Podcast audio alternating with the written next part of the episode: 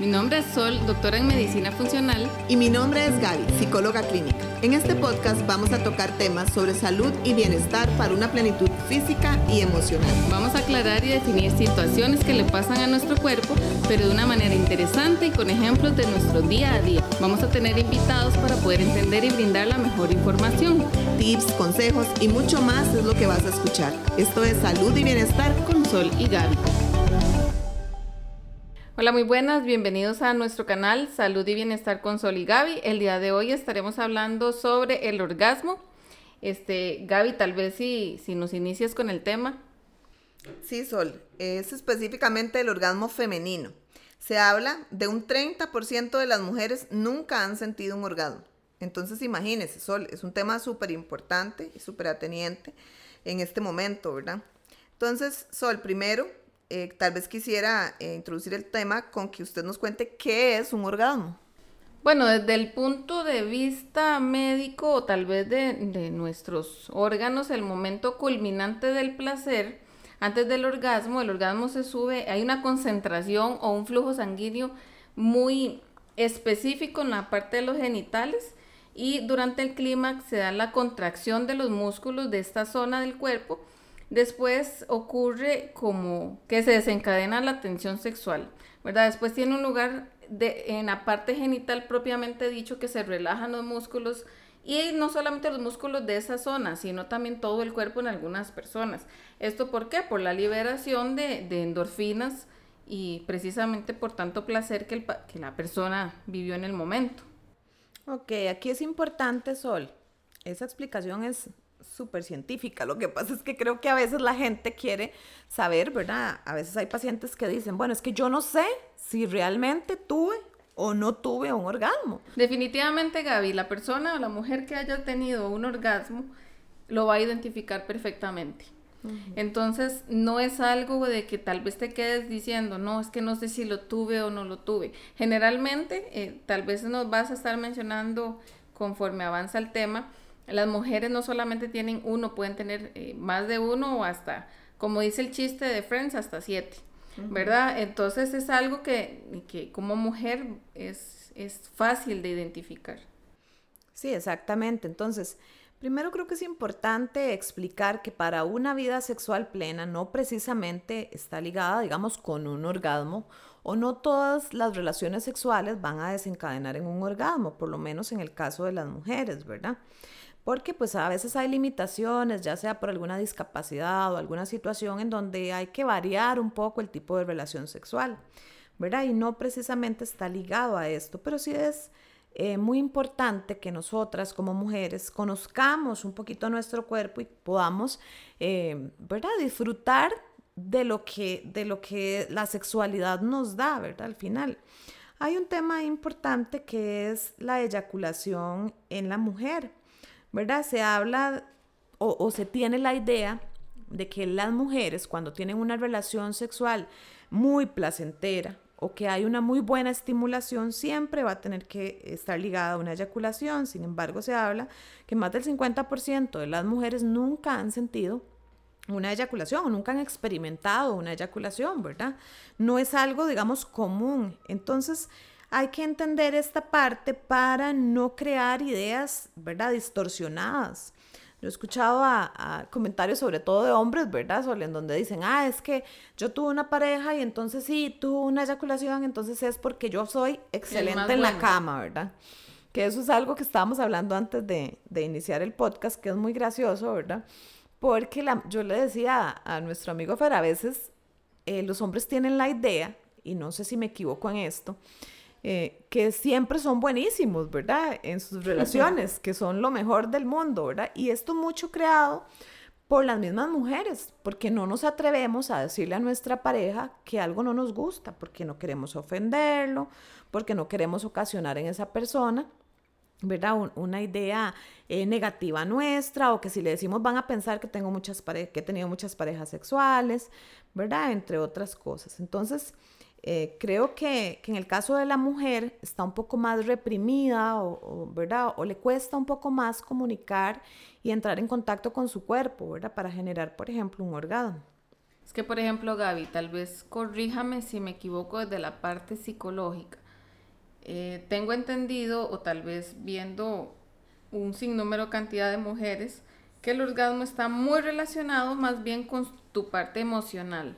Si ese día mi esposo me trató bien, si ese día me sentí muy enamorada, si no ando con las hormonas hechas una, un desastre, o si no estoy pensando en que se me están quemando los frijoles o que el bebé se despertó, eh, y yo me concentro propiamente en el acto sexual, es más algo que logro yo como mujer que el hombre más fantástico que tengo a la par, acostado. Sí, exactamente, usted tiene toda la razón. El orgasmo es una responsabilidad eh, de la mujer también. ¿verdad? Yo creo que es un trabajo en conjunto, pero no podemos eh, decir que solamente el hombre es el encargado de, ¿verdad? De, de, hacer que la mujer llegue al orgasmo, sino que nosotras también, por medio de la comunicación, por medio del conocimiento de nuestro cuerpo, por medio de la relajación previa, podemos también ayudar, digamos, a nuestra pareja para que esto llegue a, a producirse. Y es que el orgasmo tiene un montón de beneficios, Sol. A nivel médico, tal vez cuéntanos o a nivel fisiológico, ¿qué beneficios tiene el orgasmo? Pues es muy importante porque el orgasmo libera eh, muchas endorfinas, como por ejemplo la oxitocina, libera dopamina y eso hace que aumente la felicidad y disminuya en muchos casos la depresión. Además de que favorece eh, un buen sueño, ¿verdad? Porque es como un tipo de sedante natural a la hora de que ya la mujer ha tenido un orgasmo esto es debido porque vamos a se promueve un descanso reparador y elimina por completo en algunas personas el insomnio. Además de que nos protege incluso de enfermedades, estamos más contentas, reduce presión arterial, disminuye el estrés y este miles de cosas más podríamos decir en la parte médica acerca del orgasmo. Sí, es que pregúntese usted en casa si estamos con mucho dolor de piernas, espalda, de cabeza, eh, si tal vez lo que hace falta es, es este tema, ¿verdad? Si tal vez lo que no estamos es desarrollando bien la sexualidad con nuestra pareja.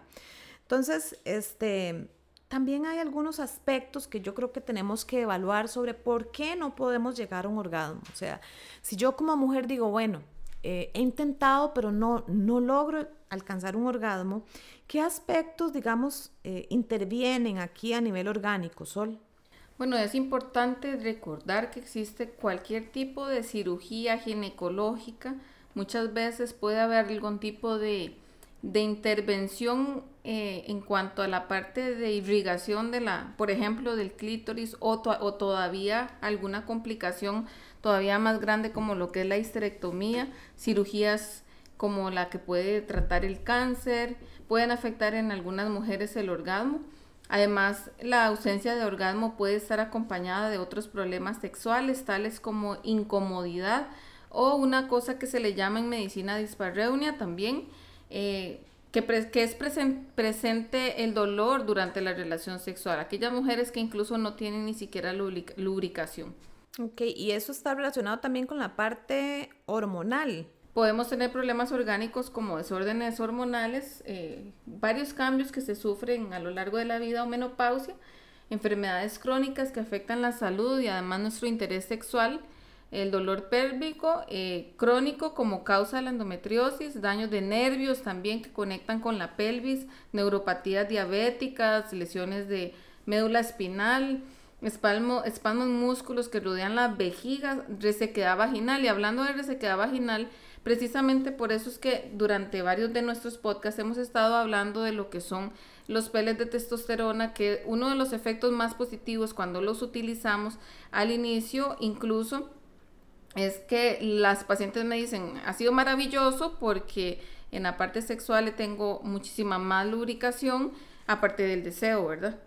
Mm, bueno, eso es, es parte de lo que hemos visto, digamos, en los resultados con nuestros pacientes, es precisamente eso. Hay otras cosas que intervienen, Sol, que yo creo que en, por lo menos en la mujer, las emociones son muy importantes. Los hombres, ¿verdad? A veces yo creo que les cuesta un poquito comprender esa parte, sobre todo porque los hombres pues son más básicos en eso, digamos, un hombre se estimula visualmente o físicamente y ¿verdad? Y con eso funciona perfecto todo. Y está listo, dijo. las mujeres somos un poco más emocionales. Se habla de que las mujeres, eh, la relación sexual empieza desde la mañana, de, el día, ¿verdad? Le dijiste buenos días a tu esposa. Desde el abrazo, desde, el, abrazo. Desde cómo me habló, ¿verdad? Exactamente, porque las mujeres somos un poquito más emocionales. Entonces la emoción interviene como un factor, yo creo que determinante en un orgasmo. Aquí también hay que tocar un punto importante. Para una mujer sentirse bien en la relación sexual, tiene que sentirse bien con su cuerpo. Entonces, cuando tenemos algún problema de autoestima, ¿verdad? En donde decimos, no me gusta cómo me veo, no quiero que me vean, quiero que apague la luz, no quiero que me vea eh, con ropa sexy, todo este tipo de cosas intervienen a nivel emocional en un órgano, porque no me siento cómoda, porque no estoy concentrada en la relación, sino en que, uy, en esta posición se me ve panza, en esta se me ve... se me ve la celulitis y las Exacto. Entonces, qué pecado. Y la mayoría de hombres con los que uno conversa suele es gracioso porque ellos dicen, yo en ese momento ni me estoy fijando en si tiene o no celulitis o en los defectos, o sea, en lo que menos están enfocados es en eso. Pero es una idea que tenemos errónea y obviamente que está muy instaurada en nuestra cabeza. ¿Verdad? Basada mucho precisamente en la pornografía, ¿verdad? En esa idea de esas mujeres perfectas, ¿verdad? Eh, que están ahí y siempre se ven divinas y nunca se les ve nada, ¿verdad? Entonces al final tenemos que comprender, ¿verdad? Comprender cuáles son nuestras situaciones emocionales, ¿verdad? O traumas, ¿verdad? Situaciones, por ejemplo, abusos sexuales previos, obviamente va a ser un factor que va a dificultar la relación sexual, ¿verdad? La intimidad en general. Eh, después es importante, ¿verdad? La parte de la relación, la comunicación con la pareja. Eh, yo creo que esa idea, ¿verdad? Que tienen los hombres a veces de que son buenísimos es precisamente porque nunca les decimos, nunca vamos y les decimos, no me gusta esto, prefiero hacerlo de esta manera, porque número uno, nos da miedo que la persona nos, nos juzgue, ¿verdad? Es que no solo eso, Gaby, generalmente la mayoría de los hombres se ofenden cuando usted les dice que algo está mal. Ah, claro. Porque precisamente por eso, porque como soy el más carga, como usted se atreve a decirme a mí que yo lo estoy haciendo mal. Claro, por supuesto. Y tienden mucho a culpar a las mujeres, ¿verdad? O nosotras también como mujeres tendemos mucho a culparnos, ¿verdad? También problemas a nivel de pareja, por ejemplo, infidelidades hacen que a la mujer se le dificulte mucho después entrar en intimidad, porque las mujeres tendemos mucho a sabotearnos, ¿verdad? Y a tener ideas de culpabilidad. Anteriormente lo hablábamos que ante una infidelidad la mujer en vez de, decir, ¿cómo es posible que esta persona, ¿verdad? Eh, haya hecho esto, decimos, ¿qué hice yo, ¿verdad? ¿Qué fue lo que yo hice para provocar que esta persona eh, me fuera infiel? Entonces tenemos un montón de ideas, ¿verdad? Eh, erróneas que hacen que se dificulte el que nos concentremos en la relación sexual. También toda la influencia social o cultural, ¿verdad? Anteriormente hablábamos de que, bueno, nuestras abuelas eran eh, personas que no, no, se permitían sentir placer. Ya ahora las nuevas generaciones son un poco más responsables en cuanto a buscar su propio placer, ¿verdad? Y en cuanto a conocer su cuerpo. Y cuando digo conocer su cuerpo, la gente siempre piensa en la masturbación. Y no precisamente estamos hablando de esto. Conocer su cuerpo, por ejemplo, mucha gente nunca se ha visto sus, genitales en un espejo, por ejemplo. Ver, saber cómo está formado, qué tengo, qué no tengo. Eso jamás, porque además eh, ven todo como, como malo, ¿verdad? Donde la relación sexual es algo hermoso y no tiene por qué ser visto como pecaminoso, como algo malo o negativo. Obviamente hay contextos bajo los cuales debería realizarse, que esa es eh, otra idea errónea que muchas veces tenemos, que tenemos la idea, ¿verdad? De que, ah, entonces conocí a una persona hoy, me voy a acostar con esa persona y es el mejor sexo porque es el peligro y es, y no precisamente. Se ha comprobado estadísticamente que las mejores relaciones sexuales se obtienen con parejas duraderas, estables, exactamente, en donde además interviene, ¿verdad? También ya hay una relación emocional también, ¿verdad? No es solamente el conocí a alguien hoy, fui, me acosté con él y la emoción del momento. No, y tal vez cuando terminas o al segundo día se siente terriblemente mal y no es algo por lo cual usted debería sentirse mal, debería estar tranquila, feliz y con todos los efectos positivos que tiene eh, pues la relación sexual al orgasmo. Exactamente. Entonces esto lo que provoca, ¿verdad? Es, es ¿verdad? Algo en donde te desgastas emocionalmente. Y, y, es una persona que no, que no la conoce, que no sabe qué le gusta, que, no, que es experimentar con alguien en donde puede que te vaya bien y puede que no. ¿verdad? Entonces cuesta mucho que en una relación de inicio usted pueda hacer match con esa persona. O que no va a pensar en sus sentimientos también. Vamos a ver, eh, tal vez ya amaneció y volví a ver lo que está a la par y, como, me estaba diciendo un día alguien que me pareció terrible, que espero eh, que no lo vivan, pero que dice, yo me despierto y veo a la muchacha a la par y yo le pido a Dios que se vaya. y yo dije, ay, qué terrible debe ser vivir una situación como esa, porque no, ya, ya el encanto se pasó y yo creo que las relaciones sexuales no deberían de ser así y mucho menos que no va a fomentar o no va a ayudar a que el orgasmo se dé. Claro, entonces estos aspectos también pueden intervenir, ¿verdad? A veces son pacientes que llegan y que su funcionamiento está muy bien, ellos este, están sanos, ¿verdad? pero hay una situación a nivel emocional, cultural, o que ven el sexo como algo malo, como algo que no pueden disfrutar o no se lo permiten, ¿verdad? Entonces hay que trabajar mucho desde el área de ideas erróneas, desde el área de sanar emociones, desde el área de comunicarse de forma adecuada con su pareja. O Gaby, tal vez algo que olvidamos mencionar y que es muy importante, hay muchas personas que tal vez en todas esas áreas están bien, pero están tomando anticonceptivos o están tomando antidepresivos y dicen, no tengo ganas de nada y no sé por qué, si yo estoy sana, no padezco de nada, ¿verdad? Y generalmente eh, hay personas que con ciertos anticonceptivos el deseo sexual es nulo o con ciertos antidepresivos. Es importante tomar en cuenta por si usted es una de esas personas. Sí, que es una contradicción, ¿verdad? Tomar anticonceptivos para no quedar embarazada y... O antidepresivos. Y perder, exacto, perder el líbido, o sea. ok, entonces, dentro de, tal vez para ir concluyendo, les vamos a dar algunos tips que podrían ustedes eh, tomar en cuenta, ¿verdad? Para eh, poder tener orgasmos más placenteros eh, y poder disfrutar de su sexualidad. El primero es súper importante la relajación, tanto física como emocional. Las mujeres tendemos a hacer mil cosas a la vez y eso se da en todos los contextos. Entonces, si yo estoy estresada, si estoy pensando, como decía Sola ahora, si el bebé se despierta, si estoy pensando en si dejé la, la comida calentando, si estoy, o sea, ese tipo de cosas, lo único que pueden provocar es que me desconcentre tanto que no logre eh, tener una relación placentera. Dedicar tiempo y el juego previo y la seducción es muy importante. Si ustedes son un, matrimonio que tienen muchos años y siempre hacen las cosas de la misma manera, como todo llega a aburrir, entonces es importante el poder hacer un juego distinto, el poder seducir, el poder mandarle mensajitos o decirle cosas, o hoy vamos a salir, o tener citas, ¿verdad? Algo un poco distinto que haga, eh, pues que encienda la llama, por así decirlo.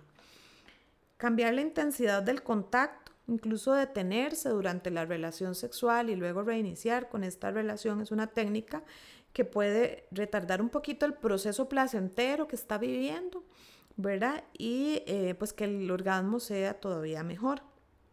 Estar con una pareja con la que se tiene una conexión, ¿verdad? La persona que conoce nuestro cuerpo y a la que conocemos. Eh, yo creo que aquí también es importante mencionar nuevamente la masturbación porque cuando se dan situaciones de masturbación muy continuas, se vuelve un egoísmo, digamos, por así decirlo, en la relación sexual, porque entonces solo busco mi propio placer, ¿verdad? Hay personas que tienen tan, tanto el hábito de la masturbación que cuando tienen una relación sexual no logran tener un orgasmo porque la otra persona, evidentemente, tal vez no tiene todo el conocimiento de su cuerpo. Entonces, este, con eso tenemos que ser muy cuidadosos, ¿verdad? Para no causar hábitos que eviten que yo pueda compartir mi relación con otra persona. Este, es importante también tocar o estimular otras áreas del cuerpo y no solo los genitales, ¿verdad? A veces uno escucha mucho las quejas, ¿verdad? De las mismas pacientes donde dicen, es que llega a donde tiene que llegar y punto. O sea, y no precisamente, el cuerpo es súper amplio, digamos, desde tocar el cuello hasta, ¿verdad? Tocar las piernas, no tienen que precisamente ir directamente a los genitales. Creo que eso es, eso es una parte del juego previo. Probar nuevas posiciones, tipos de sexo, comportamientos, eh, todo eso es importante el poder valorarlo siempre y cuando sea dentro de los valores, ¿verdad? De, de la pareja. Este, y lo que les decía, que el orgasmo es una responsabilidad de ambos, ¿verdad? No solamente de la mujer. Y recordar que la zona más erógena de la mujer es la mente y el corazón. Esa es la zona que realmente logra mayor excitación en la mujer. Ay, qué lindo. Entonces creo que es importante que lo recordemos. Y bueno, esperamos que estos tips de verdad les funcione en su vida diaria y nos encantaría más bien que nos puedan contar eh, por medio de mensajes y demás si en algún momento alguno de estos mensajes de este o los demás podcasts les ha funcionado en, en su vida. Para nosotros es súper importante. Les agradecemos mucho y, y los esperamos en nuestro próximo podcast. Muchas gracias. Muchas gracias por escucharnos. Esperamos que les haya gustado. Y no se olviden de seguirnos en nuestras redes sociales como Psicomed Los esperamos en el próximo episodio.